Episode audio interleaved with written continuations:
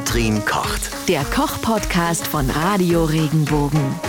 Kümmern wir uns mal um das Thema Milch. Äh, haben wir ja schon irgendwie von klein auf gehört hier. Milch ist äh, gesund für die Knochen, das ist gut für dich. Ähm, jetzt so langsam bröckelt ja so ein bisschen das Image der Milch. Ne?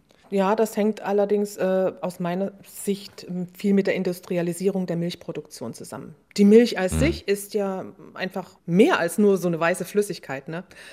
Wir, wir, kommen ja alle irgendwie mit der Muttermilch auf die Welt oder bekommen, wenn wir Glück haben, am Anfang Muttermilch zu trinken. Und, und später geht das dann äh, quasi zur Kuhmilch über oder auch Ziege, Schafsmilch und so weiter. Und, und die Milch besteht aus Wasser zum größten Teil sonst wäre sie nicht so flüssig. Ne? Dann ist Milchzucker drin, Milcheiweiß und Fett. Und dann natürlich noch Calcium, Magnesium, Eisen und, und ein paar Mineralstoffe. Das ist in der Tat umstritten, ob der menschliche Körper das braucht oder nicht. Fakt ist, das sind die Inhaltsstoffe. Wenn man heute Verbraucher fragt, wie ist das Bild, was sie vor Augen haben, wenn sie ein Glas Milch trinken, was meinst du, was die meisten sagen? Ja, jetzt halt die Frage kommt. Ich weiß nicht, die stellen sich also, eine Kuh auf der Weide vor. Ja. Die Kuh frisst dann Gras, ne? Die Kuh kann ja irgendwas. Die kann ja was, was wir Menschen nicht können. Die können nämlich das Gras fressen und verwandeln das dann in ihren Pansen zu Eiweiß, Fett, Milchzucker und das wird zum Schluss die Milch. Die sammelt sich ja dann im Euter und dann werden die gemolken. Und wenn wir Menschen Milch trinken, denken wir immer, das ist noch so. Da ist eine Kuh auf der Weide und die trabt dann abends in ihren Stall und dann kommt der Bauer und melkt die Kuh. Das ist ja leider nicht mehr ganz so oder nur noch in bestimmten Gegenden so. Früher wurden die Kühe ja auch nur dort gehalten, wo das Gras wächst und wo man keinen Ackerbau machen konnte. Äh, wo es zu nass war oder vielleicht zu viel Steine oder zu steil, wie man es heute zum Beispiel noch in, in den Alpen hat oder in den Hängen vom Schwarzwald. Und da hielt man Kühe und nutzte dieses Gebiet. Mittlerweile stehen die Kühe in Ställen oder sie essen auf, auf Ackerland richtig. Und sie bekommen dann spezielles Futter, Eiweißfutter oder Sojafutter und dann noch höhere Milchleistung zu bringen. Und das ist, glaube ich, das, was viele Verbraucher ein bisschen abschreckt. Und dann werden die äh, Bauern auch nicht ordentlich bezahlt für das, was sie bekommen. Dann gibt es Diktatoren in der ganzen Handelskette, die den Preis festlegen. Und, und so hat die Milch ein bisschen auch an Image verloren. Mhm. Ja, Daneben gut, meine, haben wir ja halt natürlich noch bestimmte Unverträglichkeiten, um das vielleicht ja, noch gut, zu bringen. Klar. Es gibt auch Menschen, die keinen Milchzucker oder kein Milcheiweiß vertragen. Ähm, ja gut, was jetzt halt die Milchproduktion angeht, dann ist man als Verbraucher ja auch selber gefragt zu gucken, okay, wie wird die Milch denn irgendwie produziert? Weil wenn es dann tatsächlich irgendwie die günstigste Milch ist, dann kann man ja schon eher davon ausgehen, dass es halt von irgendwelchen Betrieben kommt, wo, ähm, wo sich auch irgendwie mit, also gesehen hatte, ähm, dass Kühe da irgendwie was, ich glaube dreimal pro Jahr irgendwie äh, schwanger gemacht werden, quasi nur damit sie äh, eben die Milch produzieren und die Kälber auch direkt weggenommen werden.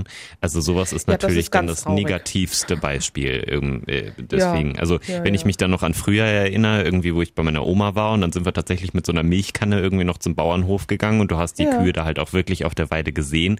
Und ich muss sagen, diese, diese Milch, die man da auch noch aus so einem riesigen Bottich da irgendwie, wie man gesehen hat, wie die da irgendwie rumgerührt wurde und so, das war die beste Milch, die ich jemals getrunken habe. Also das ist, mhm. das ist vom Geschmack Geschmack finde ich auch schon wieder was ganz anderes. Da gebe ich dir vollkommen recht. Das, was du heute im Markt als Milch kaufst, hat mit der ursprünglichen Milch nicht mehr viel zu tun. Die ist ja schon Tage alt. Die ist zum Großteil homogenisiert oder es ist halt ESL-Milch. Wir haben noch ein bisschen Frischmilch, die auf 75 Grad pasteurisiert wurde für wenige Sekunden. Die ist der noch am nächsten. Aber äh, was wir als Haarmilch oder ESL-Milch trinken, hat damit eigentlich nichts mehr zu tun. Natürlich ist sie dadurch, äh, sind die Bakterien alle weg. Sie ist quasi sauber, aber geschmacklich und auch von den Inhaltsstoffen, die, die drin waren, nachdem die Kuh gemolken wurden, ist da nicht mehr viel drin. Was würdest du denn dann sagen, ähm, welche Milch ist denn quasi die, die beste? Also jetzt nicht rein vom Geschmack nur, aber wo man auch sagen kann, okay, die ist jetzt pff, fair produziert und die ist halt am wenigsten behandelt. Ist es ja, am, am, die beste Milch ist die, die ich direkt vom Bauern bekomme. Da sind die ganzen Mineralien und Vitamine noch drin. Gut, beim Kalziumgehalt ändert sich nicht viel, der bleibt gleich, auch ob man das heiß macht oder nicht. Und man müsste es direkt von den Höfen kaufen, dass die direkt nach dem Melken und dann müssen die Bauern sie pasteurisieren. Also sie dürfen sie nicht als Rohmilch abgeben, das, das ist nicht erlaubt. Man muss sie also kurz pasteurisieren und dann kann der Verbraucher sie in Empfang nehmen. Es gibt da auch in bestimmten Gegenden Milchautomaten, da kann man sie sich da abholen und da ist der Weg am kürzesten. Wenn aber zum Beispiel in einer großen, sagen wir mal, Milchrinderzucht dann alle paar Tage dieser Tanklastwagen kommt und vielleicht schon drei Tage alte Milch abholt und die dann in die Molkerei fährt und dort wird das alles vermischt mit allen anderen und dann wird sie auseinandergenommen, ihre Bestandteile und wieder zusammengesetzt, dann entfremde ich quasi diese Milch von ihrem Ursprung. Aber äh, nicht jeder hat ja jetzt wahrscheinlich auch so einen, so einen Bauern um die Ecke, wo er dann hingehen kann. Jetzt, ähm, mhm. weil ich meinte jetzt halt so im Supermarkt, wo oder wie weiß ich denn, was ist denn jetzt quasi gute Milch? Vieles ist wahrscheinlich auch einfach Marketing, weil ich muss jetzt sagen, so vom Gefühl naja. hätte ich mhm. irgendwie gesagt, die teurere oder die in den Glasflaschen, das die frische Milch, die ist die beste, die Haarmilch ist die schlechteste. Also gut und schlecht, das ist ja für jeden auch unterschiedlich, weil jeder verträgt was anderes. Zum Beispiel Haarmilch vertragen viele Menschen gut, weil sie eben auch weitestgehend entfremdet ist und viele Stoffe, auf die manche allergisch reagieren, nicht mehr drin sind. Aber Fakt ist also Alpenmilch und Landmilch, das sind Marketingbegriffe. Das gibt es eigentlich nicht. Hinter dem Wort Weidemilch, da stehen zumindest Kühe, die mindestens 120 Tage auf der Weide gefressen haben.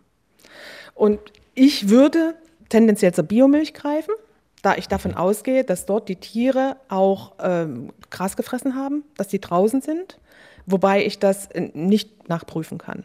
Hm. Also das heißt, du holst und Frischmilch, wenn es geht. Ja, okay. Hm. Ähm, hm. Also du holst sie auch vom Bauern. Ich Oder bin nicht nur? leider, ich bin kein Milchtrinker. Ach so. Ich bin überhaupt kein Milchtrinker. Okay. Ich vertrage sie auch nicht gut. Ich habe mich viel damit befasst. Gerade als unsere Tochter, die ist leider auch stark, starker Milchallergiker, schon von klein auf. Wir haben Alternativen dafür gefunden. Was für Alternativen nimmst du denn dann? Auch für Leute, die sagen, okay, pff, mit, den ganzen, mit der ganzen Diskussion, ich weiß nicht, wo die Milch herkommt, da will ich auch eine Alternative. Was nimmst du denn da? Halt diese, diese Pflanzenmilch, sage ich mal, so Haferdrinks und so? Oder? Ja, für mich, ich, ich nehme einen Haferdrink. Ich okay. finde, der, der schmeckt ganz gut. Und das Hafer ist also ein Bio-Haferdrink. Und Hafer, das ist ja auch was, was bei uns in der Region wächst, was ich hier bekomme aus Deutschland. Für Mandeln ist es schon wieder ein bisschen schwieriger. Da werden zum Beispiel viel Mandeln aus, aus USA importiert. Das muss jetzt auch nicht sein. Aber Hafermilch ist für mich gut. Und bei Soja bin ich auch ein bisschen skeptisch. Aber das ist meine persönliche Kiste. Das muss jeder für sich selbst rausfinden.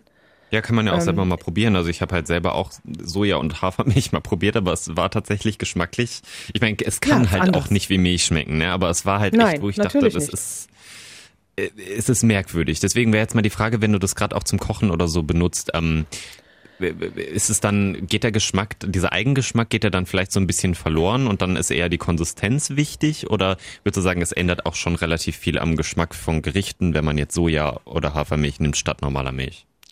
Ja, es ändert ein bisschen was, aber nicht maßgeblich. Es hängt natürlich davon ab, wie viel von der Milchwert ich, muss ich verwenden. Was ich, was ich gut vertrage oder was ich auch verwende, ist Sahne. Fette Sahne, die kann ich dann auch mal mit so einer Hafermilch mischen. Mhm. Aber ich vertrage halt keine Frischmilch oder diese ESL-Milch und die Haarmilch, die schmeckt mir auch einfach nicht. Es gibt viele Möglichkeiten, Milch zu ersetzen. Aber das muss jeder für sich selbst entscheiden. Würde ich zum letzten Punkt eben kommen, wenn wir Milch aufschäumen, ähm, haben wir ja viele Probleme damit. Was ist dein Tipp? Wie geht das am besten? Also am besten geht das mit fettarmer Milch und da kurioserweise am besten die, die fettarme Haarmilch. Die schäumt sehr gut. Was auch, es gibt mittlerweile auch von den Pflanzenmilchen äh, sogenannte Barista-Editionen zum Beispiel bei einer Hafermilch oder bei einer Mandelmilch, die sind auch ein bisschen dicker, die schäumen auch ganz gut habe ich die mhm. Erfahrung gemacht. Also sind also im letzten halben Jahr, glaube ich, sind die bei uns in die Supermärkte gekommen. Das funktioniert auch gut. Ich hatte mal irgendwie auch, als ich mir dann so einen Kaffeevollautomaten geholt habe, dann dachte ich mir irgendwie, ja, hm, so schön feste, fester Milchschaum oder so ist ja gar nicht schlecht. Mhm. Ähm, da hieß es dann noch irgendwie, der Eiweißgehalt muss möglichst hoch sein. Ich glaube, der Fettgehalt ja, ja. da niedrig oder? Ja, genau. Ist schon so, ne? Niedriger Fettgehalt, hoher Eiweißgehalt, das ist richtig. Mhm. Ansonsten bekommen wir bei hohem Fettgehalt bekommen wir Schlagsahne und dann später Butter. Ja, wenn wir das noch weiter schlagen. Ja, Butter auf dem Kaffee muss jetzt ja. nicht sein. nee, das muss okay. jetzt nicht sein. Danke, wie dir recht. Vielleicht noch als allerletztes beim Aufkochen. Ähm, ich glaube, es passiert selbst mhm. immer noch erwachsenen Menschen, die nicht zum ersten Mal kochen, dass die Milch überkocht. Kann man irgendwie was in die Milch stecken, dass sie nicht überkocht oder irgendwas? Das kann ich dir jetzt gar nicht sagen. Ich glaube, es gibt einen Tipp, aber den, den, den weiß ich gar nicht. Ähm, ich stehe daneben und ich nein, ich stehe daneben und warte. Also man weiß, wenn, wenn man sieht, das kocht auf, dann kann man sofort einen Holzlöffel reinhalten, dann setzt sich das erstmal wieder, weil ich diese Oberflächenspannung aufgebrochen habe wenn man ganz schnell reagieren muss. Ansonsten Topf runternehmen vom Feuer und das ist das Beste. Man muss schon daneben stehen. Die kocht halt nun mal schnell auf und schnell über und brennt auch gerne schnell an. Dann setzt sich dieses Milcheiweiß unten ab und äh, wird braun und dann schmeckt sie auch nicht mehr. Okay, also ist der Tipp eigentlich nicht den Fernseher nebenbei laufen lassen, wenn irgendwas Spannendes läuft? nee, wenn man Milch aufsetzt, sollte man daneben stehen. Okay, super. Aber weißt ja, du, was wir bei dieser ganzen ja. Sache, du hattest das vorhin schon nochmal angesprochen, als du zu deiner Oma gegangen bist oder mit deiner Oma noch die Milch mhm. holen gegangen bist, das ging mir ja genauso. Da sah man eben auch noch die Kälbchen dort. Ne? Und die Kälbchen ja. haben dort auch die Muttermilch von der Kuh getrunken und erst dann als das Kälbchen eine bestimmte Größe hatte, dann wurde die Kuh weiter gemolken. Und mittlerweile ist es ja leider so, dass die Kälber gerade in den industriellen Mastbetrieben direkt weggenommen werden. Ja. Und, und dass die eigentlich gar nicht mehr bei ihrer Mutter stehen kann. Dass die dann leider vielleicht bei Ammkühen oder sowas stehen, aber nicht bei, bei ihren eigenen Müttern. Das ist ein bisschen schade. Ja, also die werden, ja. da werden die Kühe ja sogar so gezüchtet, dass die einen extra großen Euter haben auch und sowas. Und das ist also, mhm. Äh, da mhm. habe ich äh, schon Videos irgendwie auf Facebook gesehen, wo ich gedacht habe, ich muss das, es ist die Realität, aber ich muss das jetzt wegklicken, weil ich mir das nicht angucken kann. Das ist wirklich ja, furchtbar. Doch, und es ist natürlich, es ist ja, aber es ist wie mit dem Fleisch, finde ich natürlich auch, was es ist halt ja, kein Wunder, sicher. wenn dann, ich meine, das ist jetzt wieder ein ganz anderes Thema irgendwie und riesen, riesen Fass irgendwie. Aber klar, wenn, wenn Fleisch irgendwie in Bärchenform irgendwie gemacht wird, dann verlierst du halt den Bezug dazu, wo kommt das eigentlich Richtig. her. Ähm, Richtig. Und deswegen halt finde ich, guck's dir an. Du bist ja ein mündiger Bürger. Guck's dir an, äh, denk darüber nach, triff deine eigene Entscheidung. Und, und ja. ich denke, nichts ist so wichtig wie Aufklärung.